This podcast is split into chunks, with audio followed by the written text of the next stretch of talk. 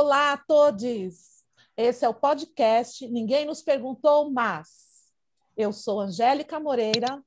Eu sou Camila Pedron. E eu sou Sônia Cunha. Hoje nós estamos no episódio 2, que vai tratar do curioso caso da pesquisa histórica. A gente falou no episódio 1 um, a respeito do dia a dia do arqueólogo, ressaltamos a importância da pesquisa prévia, antes da etapa de campo, na elaboração do projeto de pesquisa, metodologia e assim por diante. E dentro dessas etapas existe o levantamento histórico. No episódio de hoje, falaremos um pouco desse levantamento histórico. Mas, para isso, a gente tem aqui uma convidada, que é a Lígia Esteves. A Lígia é bacharel e licenciada em História e mestranda em História Social pela Universidade de São Paulo, além de metaleira e especialista em memes existencialistas ruins. Uhul! Fala um pouco da tua pesquisa, menina Lígia. Bom, gente, acho que eu tô um pouco perdida do personagem da curadoria dos memes ruins, né? Eu confesso que eu tô um pouco perdida do personagem, mas ok. Metaleira também para sempre, não tenho o que fazer sobre isso. Bom, gente, primeiro eu queria agradecer o convite, né? Estar aqui junto dessas mulheres maravilhosas com esse projeto necessaríssimo, né? Acho que, bom, um futuro brilhante pela frente, a gente pode enxergar para esse, esse projeto. Bom, eu queria falar então brevemente da minha pesquisa, a, a pesquisa que eu estou dedicando meu tempo total ultimamente, né, que é a minha dissertação de mestrado, é, que o estudo, é, o cotidiano asilar, assistencialista e escolar dedicado à infância feminina pobre e vulnerável no final do século XIX e começo do século XX, na cidade de São Paulo, especialmente ali na região do Ipiranga, onde eu estudo a documentação é, administrativa e cotidiana de, dois, de duas instituições assistenciais destinadas para a infância feminina pobre.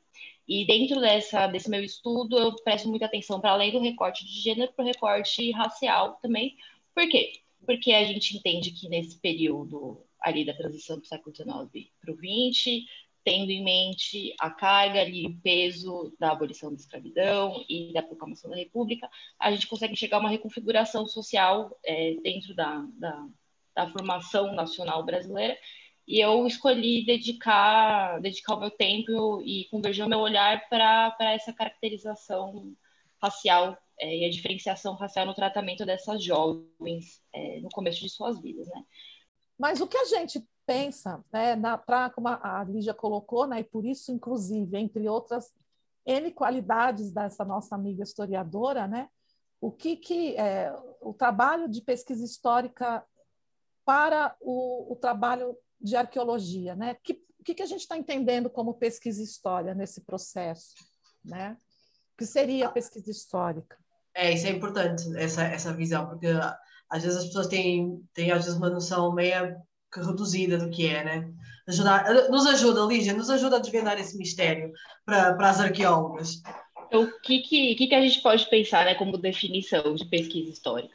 Acho que o primeiro ponto, é, pensando na materialidade estrito senso, é uma tentativa de mapear a, a, ocupação do território que vai ser estudado, né? Então, um mapeamento prévio de ocupações é, e estruturas que podem ter, ter existido no lugar de pesquisa, no lugar que vai, que vai receber a atenção do estudo arqueológico, né?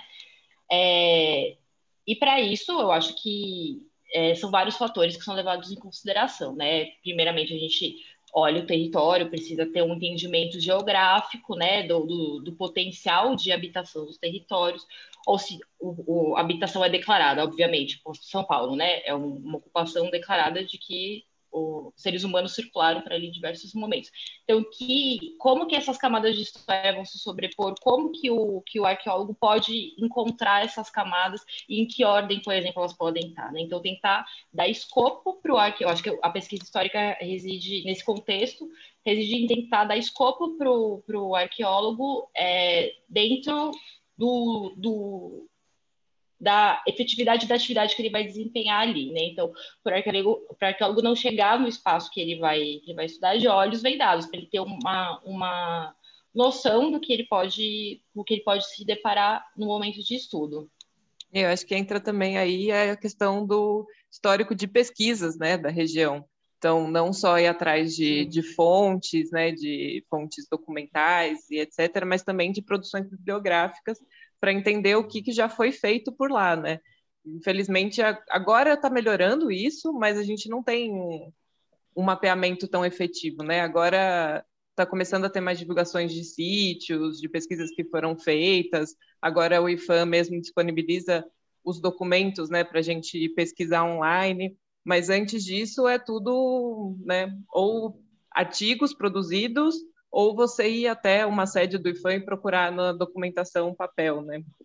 Mas mesmo assim, essa parte de histórico de pesquisas é realmente muito importante também para saber o que já foi encontrado na região, né? Para dar um, uma preparação para o arqueólogo falar, bom, né? Não que exclui o que, que não vai ter isso de jeito nenhum, mas já tem uma ideia do que se tem ali na região, né? Você não chega totalmente perdido. Nossa, nossa, Camila, tu fala uma coisa muito interessante e muito importante, né? Essa questão da digitalização do, do, dos relatórios e dos diferentes e do, da reformulação do banco de dados dos sítios que o IFAM fez e vem fazendo, sempre tentando a atualização, relocalização dos sítios. Nós sabemos que as pesquisas prévias né, realizadas há muitos anos atrás, elas nem sempre eram tão precisas na localização de sítios, e sim, e isso aí ajuda muito a fazer a preparação da pesquisa. Eu acho que a pesquisa histórica é isso mesmo, é uma preparação para a tua pesquisa de campo para que não chegues lá tão cega, ou então não, é, determinadas coisas não te. Como é que eu posso dizer? Determinadas coisas que não te escapem, né? porque às vezes são coisas que nós estamos tão preocupados com uma, uma determinada área, aí há aquele detalhe que a pesquisa histórica podia ter ajudado, aí só quando às vezes chegamos ou voltamos a ver o problema, né? nós pensamos, nossa, poderíamos ter feito isto. É muito complicado. É, isso tem um, um capítulo à parte, né, nessa história, que era que antes existia um medo de divulgar a localização exata dos sítios, né? É, então sim, era difícil você, tipo, fora, fora a falta de tecnologia, né, que não tinha tanto GPS, etc. Existia um medo de uma localização precisa, medo de que saqueassem ou que, sei lá, várias coisas podiam acontecer e agora já tem um entendimento um pouco melhor disso, de que é importante você saber onde, onde foi feita a pesquisa para não sobrepor coisas também, né? Você não vai precisar fazer sim, um, estúdio, um estudo prévio num local onde já existe um sítio arqueológico, por exemplo. Né? Sim, sim, sim, sem dúvida. Ou então aproveitar e, e correlacionar dados, né? Porque a arqueologia ela é um contexto. Ela arque... o, o sítio arqueológico não vai existir sozinho naquela paisagem, não é? Não, não tem só somente aquela ocupação. Nós temos eu... que entender o todo global, né? A pesquisa histórica ela auxilia muito nessa parte, não só na parte documental, em que nós estamos falando de documentos históricos, etc., mas também da questão de histórico de, ocupa... de, de processual, enfim, de outros documentos gerados sobre a mesma região. É, eu acho que... Opa, desculpa. Fala, Camila, continua. Eu ia falar que acho que isso entra em outro ponto, que é tipo, pensar que é pesquisa histórica. Essa pesquisa é importante enquanto os arqueólogos estão em campo também, né? não só Sim. anteriormente, mas em comunicação Sim. direta com Super. quem está em campo, porque às vezes acha alguma coisa que você fala, opa, isso aqui não sei se era para estar tá aqui, o que, que tem por aí, o que, que, que, vocês conseguiram achar de informação mais recortada? É, Sônia, tá, ela, a Camila também falou, né? E eu, enquanto eu ouço aqui, estava pensando que quando a gente fala, né? Você falou o sítio arqueológico, né, ele é, é, um contexto, né, isso, é um contexto. É.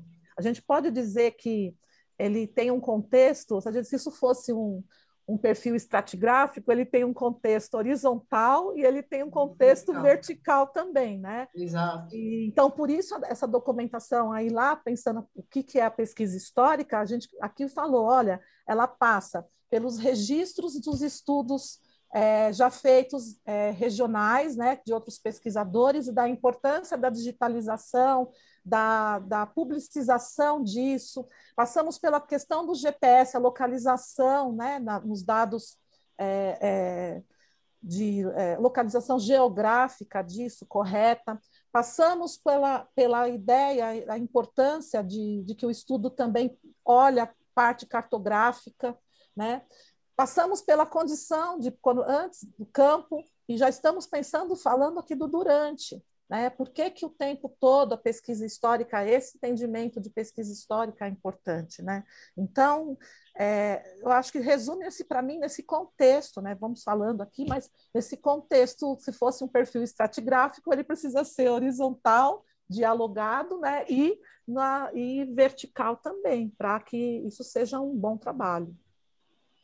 E eu, eu queria destacar também que eu acho que é importante essa, essa, esse trabalho é, mútuo do, do pesquisador que, tá fazendo, que fez o levantamento histórico e que ele continua fazendo e dando suporte para o arqueólogo durante o campo, né? Eu acho que isso é, é essencial na medida em que experiências prévias, né? É, às vezes a gente tenta mapear o máximo possível ali uma região, as estruturas, as ocupações prévias, sítios que estão ali no entorno, em volta, que podem ter relação com, com a localidade estudada, e de repente o arqueólogo se depara com uma coisa que não estava no estudo anterior, e aí é esse diálogo com a pessoa que faz o levantamento de campo, que tem acesso às fontes, está com acesso aos, aos, aos documentos que embasaram a pesquisa, o, o, pesquisador pode dar uma olhada, ele pode se aprofundar em alguma área para tentar dar suporte para o arqueólogo durante o campo. E eu acho que isso é, uma, é efetivo e demonstra que essas, esses dois campos de saber eles trabalham juntos, né? Nesse momento, é, são, eles são complementares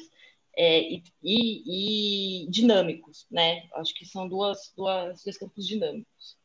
Mesmo porque o que acontece bastante às vezes é de informação oral que acaba recebendo em campo, né? Então, sempre que a gente está em campo, acontece muito de alguém vir conversar com a gente para saber o que a gente está fazendo, uhum. né? Tentar entender o que a gente está fazendo lá e aí, tipo, se a gente que mora lá há muito tempo, sempre tem alguma coisa para comentar, né? De tipo, ah, aqui já teve isso, ali mais para frente foi encontrado tal coisa, que é a memória oral. E aí você tendo contato com o historiador enquanto você está em campo é tipo, sensacional, porque você já, ó, acabei de falar com um fulano aqui e ele acabou de dizer isso, isso, isso da área. Você consegue procurar, consegue ver se existia mesmo, né? Se tem alguma coisa falando disso por aqui. Então é importante que essas coisas realmente se complementem, né? Essas informações circulem entre os pesquisadores que estão trabalhando no mesmo projeto. E aí você falou que é bem importante considerar é, que quem está lá é conhecimento também, né? A história oral, a memória oral, sim, as pessoas do sim. lugar, a relação com isso precisa também ser próxima, né? Então, no, todo o nosso repertório metodológico, é, que, tem, que é muito importante, é dinâmico, entre historiador, arqueólogo, tal, você tem a, o sujeito que vive lá, né, que dá um uso para aquilo e que tem essa memória. Então, é, ouvir ele não é só papo para boi dormir, ou esse cara é doido. Não, vai atrás, ele mora lá, cara. Né? O seu saber é bacana, mas o dele pode contribuir. Então, como que a gente está preparado né, para isso? Quanto, o quanto o conhecimento pode ser bom é, a partir da nossa facilidade também de, é, de, entender isso como metodologia, né? ouvir quem mora no lugar. Sim. Lígia, e... é, é desculpa, eu, eu ia fazer só uma, uma perguntinha para, para a Lígia, porque como ela disse, ela, ela tem experiência nesses levantamentos históricos com, com a arqueologia, e já e nós sabemos que realmente é uma experiência que não é assim tão pequena como ela humildemente colocou, né? É, eu gostaria de saber o que é que tu, quais são os principais desafios que tu encontras, falando, passando um pouco pela questão do suporte, que tipo é, a questão digital, a questão do suporte em papel, é, o quanto tu te sentiste valorizado ou não. Podes falar mal dos arqueólogos, está tudo bem. Gente, nós, nós, nós, estamos aqui, nós podemos te apoiar. Nós sabemos que enfim. enfim, só para discorrer eu... um pouco sobre, sobre essa experiência, como é que como é que se te sentiste valorizada, se não, enfim. Então, eu, eu vou começar falando assim. Ah, já troquei muito essa figurinha com vocês, né? Acho que a gente sabe. É, por exemplo, vamos pensar nas tipologias documentais que são utilizadas para isso, né? A gente, por exemplo, toda pesquisa, toda, toda, toda, primeiro lugar que você vai procurar demografia, né? É um, é um, é uma, um tipo de informação que está presente em todo estudo sobre seres humanos, né? A gente precisa ter um, um apanhado demográfico ali. Como que a gente acha isso? Né? A gente sabe que o IBGE tem, tem diversas ferramentas que facilitam a nossa procura, é, facilitam o mapeamento, mas existem outros tipos de, de informação que a gente precisa saber onde procurar, porque são muito difusos, né? Então, às vezes, a gente tem que procurar. É, por exemplo, na, na cúria, tem que procurar é, nos livros de batismo, locais, municipais, e a, a sabedoria de onde isso está, ela é construída junto com o seu, com, com, com seu ofício, né? O ofício do historiador é conseguir saber onde essa, essas informações estão. Não, assim, é óbvio que várias pessoas podem ter conhecimento sobre isso, mas conforme você, quanto mais você trabalha nesse campo, mais conhecimento você tem sobre onde encontrar essas informações. A Angélica é, por exemplo, uma das pessoas com, a, com as quais eu mais conversei para saber, para conseguir criar essa bagagem de como procurar essas, essas informações, né? Não é só ir no arquivo, não vai ter tudo que você precisa em um arquivo. Você tem que saber mapear isso, isso corretamente. E aí, eu acho que também é, é, essa, essa, o conhecimento, né? Tipo, a gente atribuir o, o que é esse conhecimento é, para a execução dessa pesquisa, às vezes é meio negligenciado como, como uma, um, uma, um asterisco ou uma observação dentro da pesquisa, da pesquisa é, arqueológica. Então, Lígia, as pessoas normalmente acham que a, a, pesquisa secundária, né? Porque nós temos também distinguir o que é pesquisa primária do que é pesquisa secundária, fontes secundárias, né? Então, eu acho que às vezes as pessoas pensa que a pesquisa secundária basta, ou que o que está na internet, que é repetido por várias pessoas, às vezes é, tratado, é tirado de documentos não muito fiáveis, ou, ou coisas contadas por memorialistas, o que tem total valor, tudo tem o seu valor, só que às vezes ficam repetindo mitos, falácias. Eu não sei como é, que, como, é que tu, como é que tu vês isso, como é que tu lidas com isso. Fala um pouquinho dessa questão da fonte primária, fonte secundária, quando é que tu acha que é bacana usar, se realmente a internet é, sustenta, se, se, realmente o historiador, porque quando se usa essas questões na internet, eu estou-me alongando na pergunta, desculpa, mas quando se usam essas questões na internet, as pessoas dizem assim, ah, qualquer coisa lá, tirar aquela coisa lá da Wikipedia, não diria. Maravilhoso. Enfim, mas entendes o que eu quero dizer? Eu acho que é isso, não sabes o que as pessoas fazem, assim eu fui, enfim, obrigada, Alicia. Desculpa, Alicia, é. pode falar. Eu acho, eu não sei se eu vou falar uma coisa polêmica, mas eu acho que a gente já leu em, em relatórios. É, é ruim falar isso, né? Melhor não falar. Fala! Pode falar, fala! Conta, então, conta! eu acho que a gente já, já se deparou, todas nós aqui, a gente já se deparou com, às vezes, por demanda, por pressa, por é, prazos, com pesquisas históricas meio copia e cola, né? Tipo, isso não é que não é válido, mas eu acho que a história como ciência, ela é uma coisa cumulativa, né? Ela é uma coisa que, como vocês falaram, a gente tem um subsídio de pesquisas históricas feitas numa área em uma data, a pesquisa histórica que vai acontecer depois, ela vai, ela vai, ela vai beber nessa fonte da, da pesquisa anterior, mas é o dever dela também é, agregar mais, mais fatores, mais informações a isso, né? E eu acho que a internet e os recursos que a gente tem hoje em dia, eles são, eles são bons para um começo de conversa. Então, a gente consegue mapear, é, começar o mapeamento das nossas fontes primárias a partir disso. A gente consegue velocidade no que a gente vai fazer, né? A gente, dependendo do que, do, se tem acervo que está disponível online, a gente não precisa se deslocar até o lugar, né? Eu acho que é um bom começo, mas, obviamente, é, a, a, a experiência do ofício de historiador tem o dever de não só conseguir encontrar essas fontes, mas refletir sobre essas fontes e, e, e fazer perguntas certas sobre essas fontes, né? Coisa que talvez é, sumários de, de disponíveis aí, internet e informações mais mastigadas, pesquisas mais mastigadas não conseguem possibilitar para a gente. E sobre é, o, é, essa figura do memorialista local, né? Eu acho que ela é muito interessante e muito importante, mas eu também acho que a gente tem que pensar um pouquinho nela e quais, quais, como que a gente consegue conversar com essas pessoas.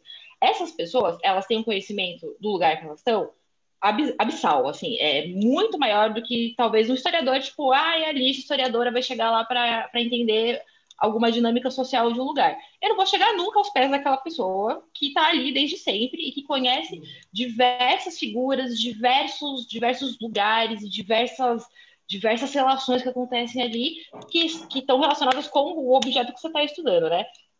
Mas como eu falei anteriormente, a gente precisa fazer as perguntas certas também para conseguir as informações que a gente precisa obter.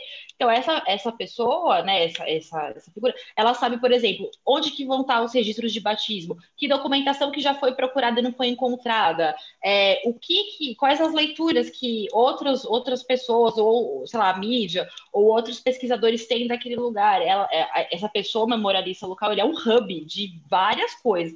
Mas eu acho que é... Nossa, adorei. Peça, segura aí. Adorei É. o hub. É um Ai, hub. É um Ai, hub. eu- ah, oh, Kai Castro. Ai, traduz Adorei, tia, vai. adorei, adorei. Hub. É o guia? O que, que é isso? Mas é, é, ele, ele polariza, né? Ele sabe de diversas dinâmicas e informações que a pessoa que, que tá chegando lá, né? O jeito que tá vendo de fora não vai conseguir, não vai conseguir enxergar com anos e anos de, de vivência no lugar.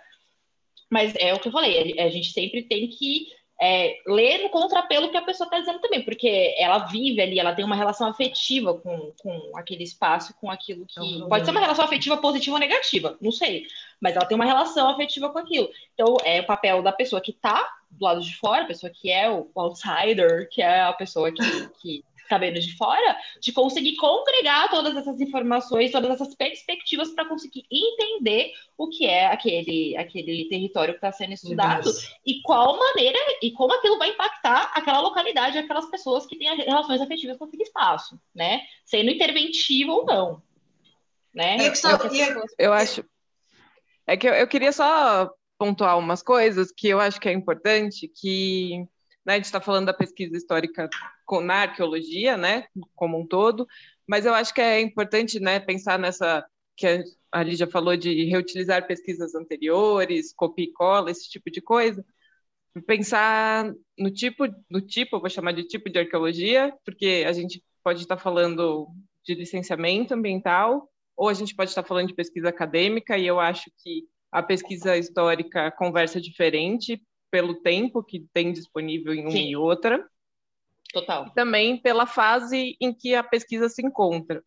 É, se você pensar no licenciamento ambiental, por exemplo, que você tem uma parte que é uma prospecção, que é tipo um- uma intervenção prévia, né, para saber se tem algum sítio ali, ou se você já está numa etapa que você achou alguma coisa e está fazendo um resgate, por exemplo. Eu acho que a pesquisa histórica ela conversa de forma diferente também nessas etapas diferentes também. ou seja, tipo, não estou falando que Super.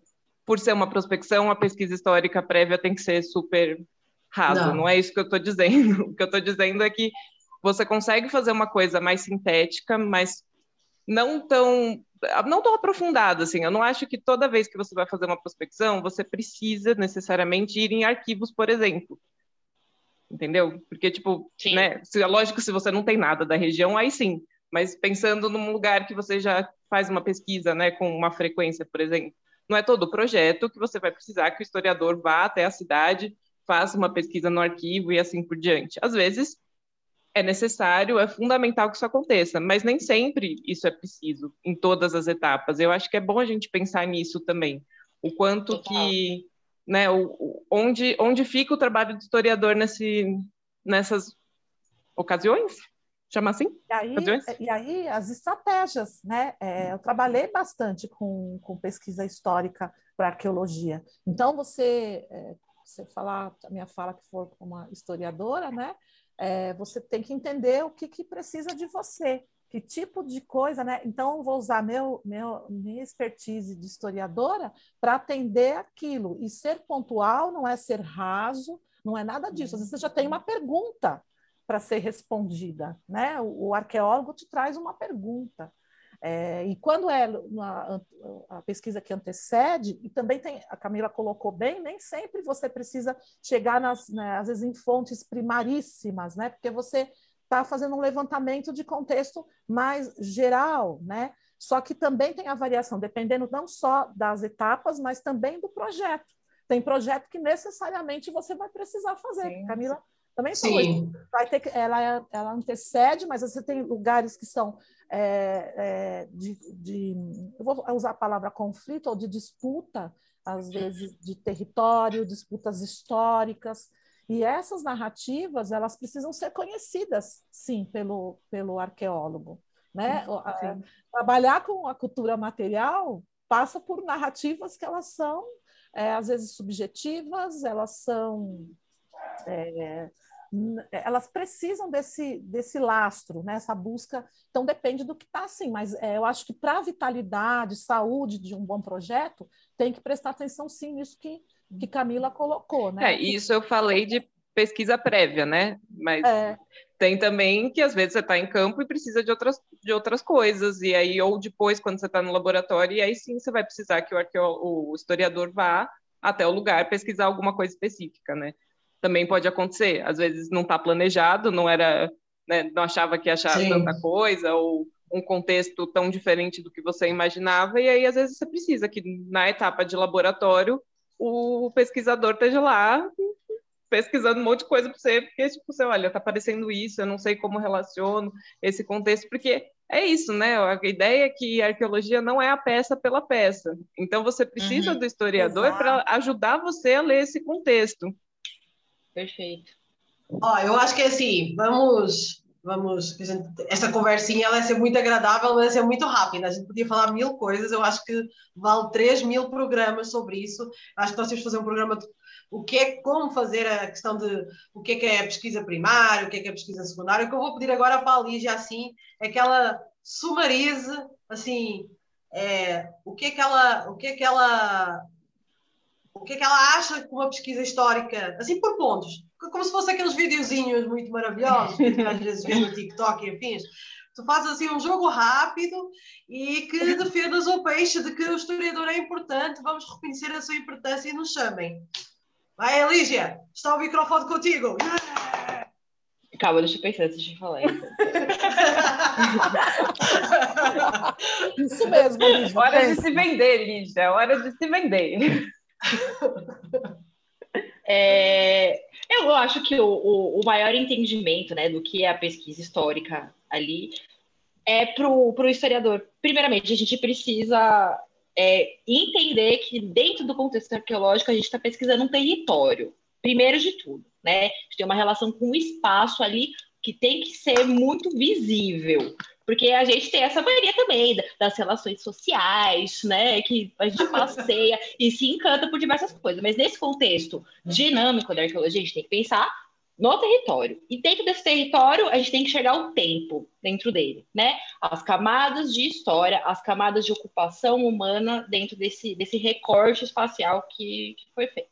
E como a Camila falou, às vezes a gente encontra contextos ali dentro do, do, do nosso trabalho em que a gente já está esgotado, que o, o, o, os nossos levantamentos ali, eles, eles já foram feitos e eles vão dar subsídio, subsídio para a pesquisa arqueológica é, dentro daquela do, do, que já foi feito, né? Tipo, é, levantamento demográfico, é, o potencial geográfico, é, geomorfológico, hidro, hidro, hidro, eu tô com hidroviário na cabeça. Hidrolo, hidrológico? A hidrologia, a, hidrologia, a hidrologia do local. Isso, amiga. Deu eu tive tudo. Eu tive um, tudo, pronto. Eu tive um mini derrame quando eu tentei lembrar Desculpa. Tudo bem. Tudo bem. Mas aí, bom, enxergar esses potenciais, né? É, e às vezes eles, eles respondem as perguntas que foram levantadas. Agora, dependendo da complexidade do, do que você está estudando ali, do objeto, ou do, do, do, território, ou o tanto de ocupação, né? O volume de ocupação feito, aí a gente precisa, precisa é, fazer essa pesquisa crescer para a gente entender melhor o objeto, fazer novas perguntas para esse objeto, levantar novas hipóteses, né? E fazer a ciência crescer, fazer a coisa crescer. E eu acho que a, a, o ofício do historiador dentro do contexto arqueológico é necessário porque ele é um campo de saber muito específico, com uma lógica muito específica e com uma, uma dinâmica muito específica que complementa o trabalho, né? Não é uma coisa que é na chave da disputa, não, é uma chave dinâmica, horizontalizada, né? Que, que é, precisa de muito diálogo, precisa de muito, muita muita camaradagem, às vezes mesmo, né? De entender o que, é. que a pessoa tá. Às vezes, às é. vezes o arqueólogo tá no contexto de campo ali, que ele tá no mato, tá no canavial, e o cara precisa saber é. uma coisa, você precisa ajudar aquela pessoa. Então, você que tá aqui com os recursos disponíveis, com o seu computador, com a sua papelada, né? Eu acho que, que é, é sempre nessa, nessa chave da orientalidade, assim, a gente tá aqui e entender que o historiador também, né, a gente tem, tem um papel específico dentro desse, desse, desse campo, né? Acho que é então, isso. Então, valorize o historiador. Muito bem falado, muito bem dito. Uh, muito. Valorize o historiador, arqueólogo, traga o historiador para cá, a gente traz sempre, a gente abraça muito. Eu já, eu já, já tive uma ótima interseção com, com Lígia em pesquisas que nós já fizemos juntas, foi uma camaradagem fantástica, saudades. Vamos recuperar, vamos recuperar, vamos recuperar. Vamos, Enfim, Sônia. Vamos. vamos recuperar. Agora eu queria só jogar confete nessas duas historiadoras maravilhosas que temos aqui, Virginia e Angélica, porque elas realmente são muito boas. Angeliquinha, é. com contexto de São Paulo, assim, é. não só de São Paulo, mas é que de São Paulo tem, assim, um conhecimento tão amplo. Não, Confesso é, vocês, estão aqui, ó, dando biscoito. Deixa eu só falar, deixa, Deixa eu só falar da Angélica, que a Angélica, qualquer pergunta que eu tenho, eu fazia para Angélica. Eu faço, sigo fazendo para Angélica. É. Angélica, onde é que eu posso achar tal coisa? Ah, eu conheço tal tal pessoa que pode te falar sim, em tal sim. arquivo. Onde...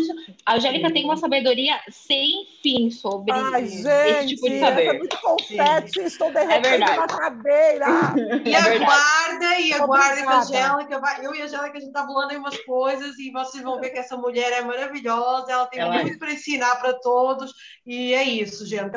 Essas duas mulheres maravilhosas. É, o conhecimento veio dessa horizontalidade. Para isso, foi preciso passar também, conversar em experiência com arquivistas, documentalistas, antropólogos, enfim, toda uma cadeia né, de, de profissionais, e que inclui o arqueólogo, inclusive. Né?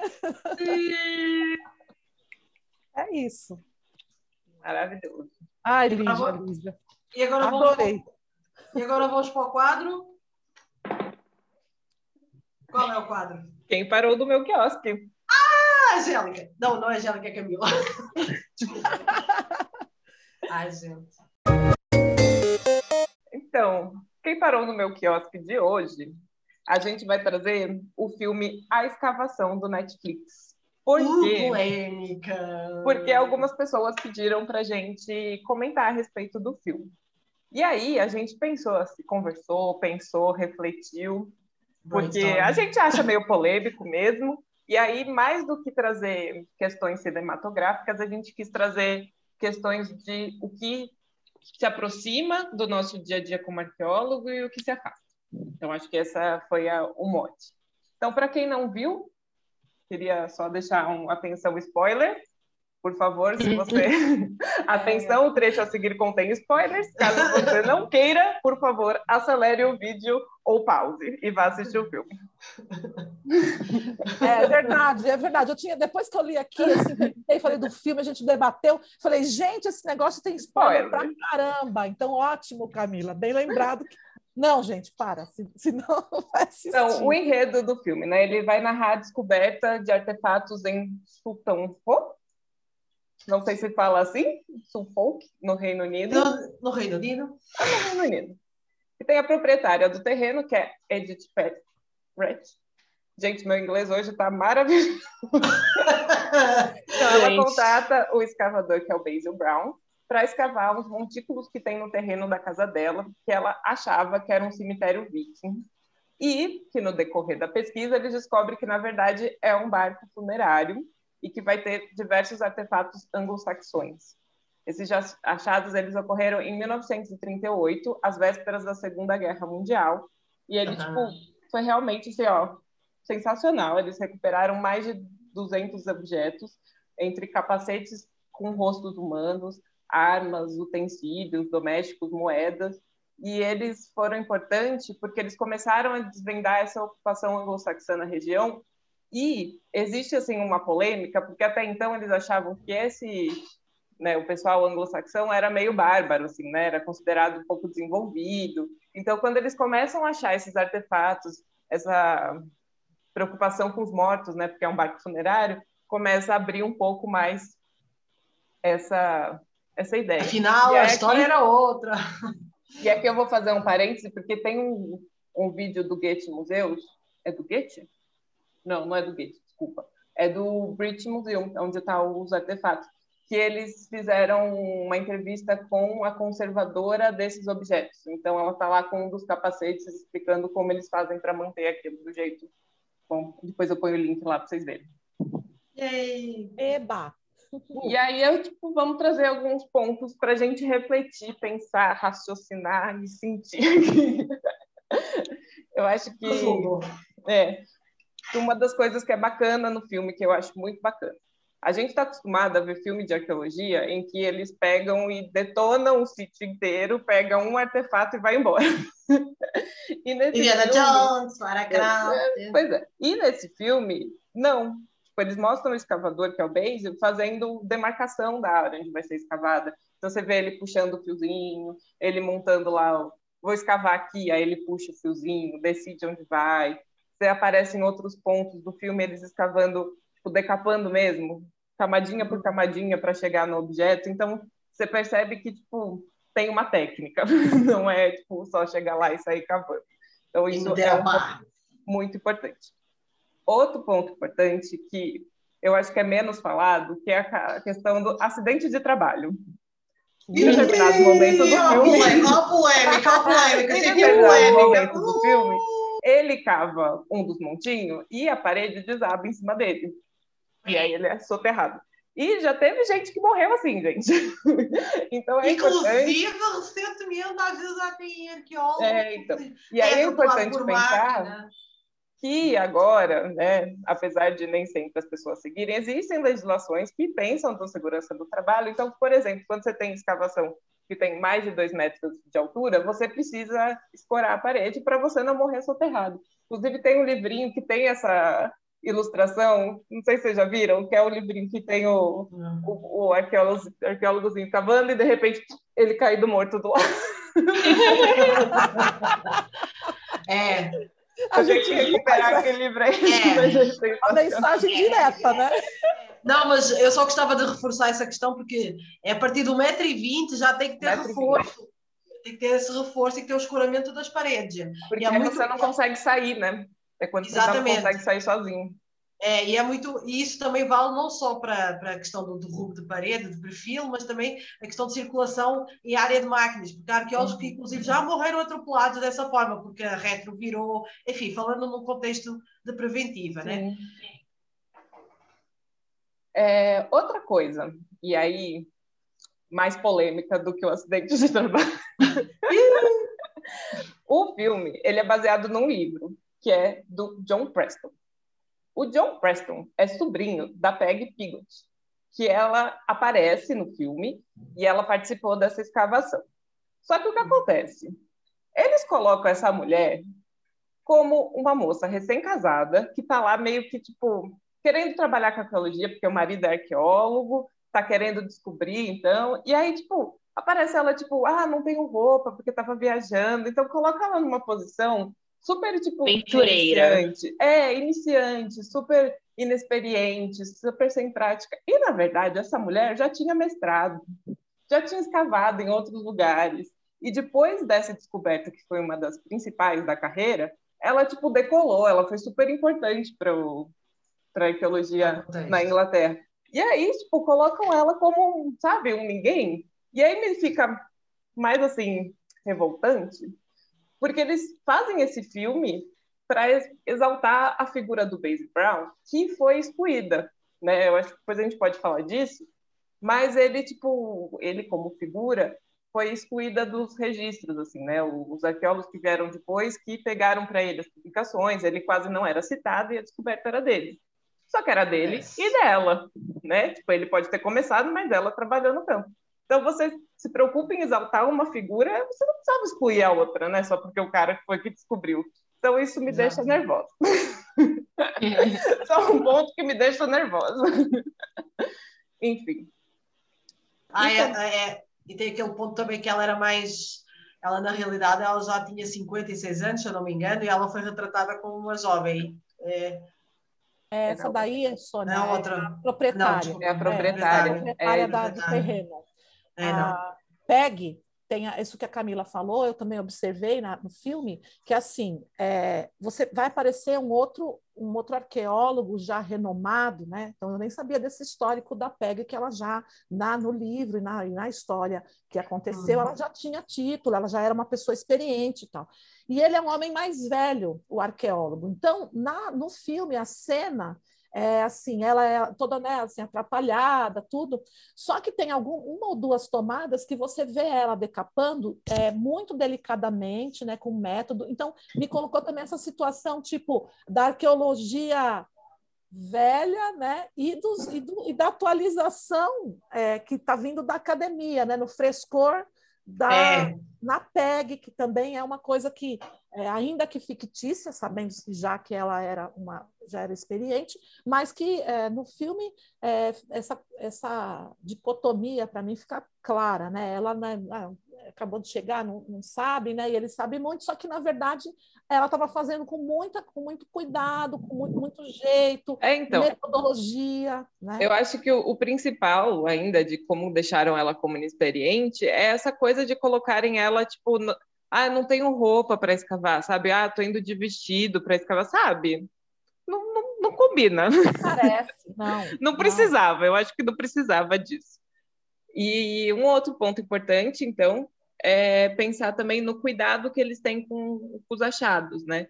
Então, no filme, você vê que, assim, eles usam musgo para fazer redução de impacto. Então, eles pegam umas caixinhas, colocam o musgo e colocam as peças em cima. Lógico que, né, não é mais aceitável o musgo, né? Existem materiais mais adequados para isso. Mas está pensando no contexto, né, 1938, ainda ciências avançando, mas você vê que tem um cuidado, tanto que depois que acaba tudo, eles vão embora, ele se preocupa em tapar o achado, né, o, o que ficou, né, o que eles não resgataram. Então, tem essa parte que é real, né, que é parte do nosso trabalho, que é o cuidado com o que está sendo escavado, né, não é só ir lá cavar e acabou. Quando você pega esse material, você tem que pensar onde você vai deixar, para onde você vai levar e etc.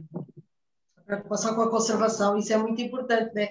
Porque aí, como é, aí nessa, nessa época, pré-segunda Grande Guerra, começa a disputar a questão, nós estamos saindo da, do histórico-culturalismo, não é? Daquela, daquela arqueologia do antiquarismo para, para, para a nova arqueologia. Então, estão, a começamos a olhar a arqueologia como metodologia. Ela deixa de sair, deixa de ser algo que às vezes era exclusivo dos militares ou dos...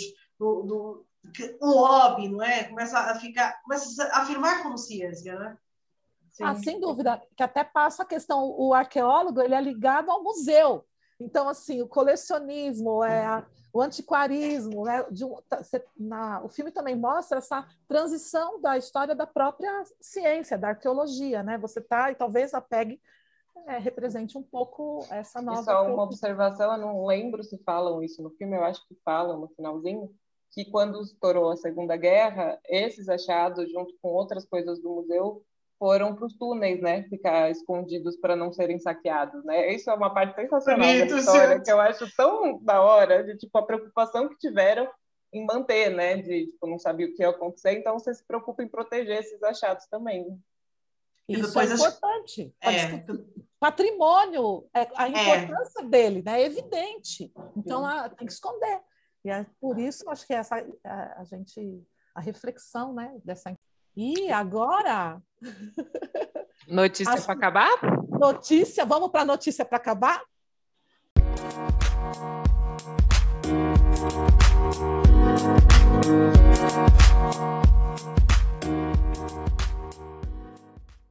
Gente, notícia para acabar.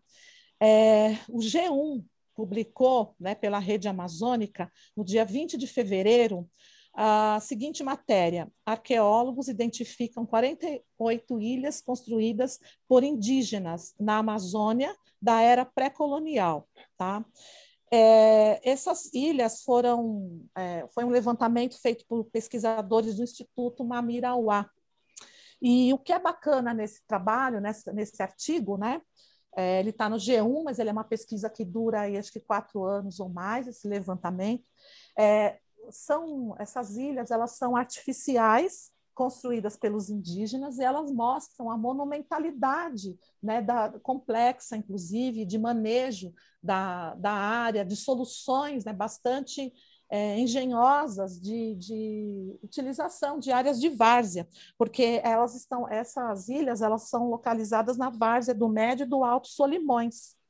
Então, é uma notícia que vale muito, muito a pena buscar a leitura é, a gente tem um, uma ideia disseminada por, por, muitos e muitos anos que, os, é, que os, as populações indígenas né, do, do Amazonas é, não, não tinham é, estruturas é, monumentais, né, estruturas monumentais a, a tentando talvez pensar com, comparações que são, para mim, são absurdas, né? sei lá, populações é, das astecas ou maias, e, na verdade, você tem uma, uma integração bastante bacana, né? e vem mostrando, a arqueologia vem mostrando isso com muito sucesso a respeito dessas populações e de como organizar sociedades complexas, monumentais, porque elas vão por hectares afora, né? dentro é. de uma área de várzea, e aí, não é. sei, Soninha, tem mais alguma coisa bacana para falar e para o pessoal buscar a leitura disso?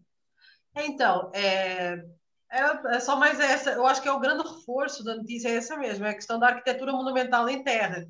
Né? Porque é aquela que é o que tu estavas dizendo, são normalmente áreas com 1 a 3 hectares, com 6 a, 6, 6 a 7 metros de altura, é, é, vem naquela coisa do, que a Amazónia era muito povoada, é, eu também vi na notícia, mas foi no Instituto, que foi a notícia vinculada por eles, que já os, os próprios é, é, já têm citação de, da sua existência até, ao, até, na, até na época colonial, inclusive por viajantes que já citavam a existência e a ocupação, que eles não eram só não era só ocupação pré-colonial, também era colonial é, que provavelmente ainda existem grupos remanescentes desses grupos que habitaram e construíram. Então, é assim, eu acho que vale muito a pena vocês também irem lá, visitarem a página do Instituto. Lá tem uma área também para doação, para não só, o Instituto não só trata da pesquisa arqueológica, mas também trata de, da pesquisa da questão é, fauna, flora, enfim. Ah, e nós vamos lá deixar o link para o Instituto, o link para a notícia. É, ah, também lá no, vocês também vão ver um, um, um videozinho lá também num trabalho de outro sítio que o Instituto está escavando, que é o sítio da Boa Esperança. Enfim, vamos dar voz para essa Amazónia que toda a gente pensa que só tem mato. Né? E é bom que ela tenha mato, tá? Essa questão do desbravamento da É bom que ela só... tenha mato. E o mato existe porque essas populações é, é, que isso acontecesse ao longo é, do tempo. Pelo é. amor de Deus, gente, pelo amor de Deus. Então é isso, gente. Muito obrigada, Lígia, por estar aqui com a gente. Seja bem-vinda sempre. Volte mais vezes. Sim. Obrigada, gente. Vocês são demais. Adorei muito participar desse projeto de vocês, gente. Muito legal. Parabéns. E a gente se vê então no próximo. Ninguém nos perguntou, mas. Tchau, tchau. Tchau. tchau. tchau.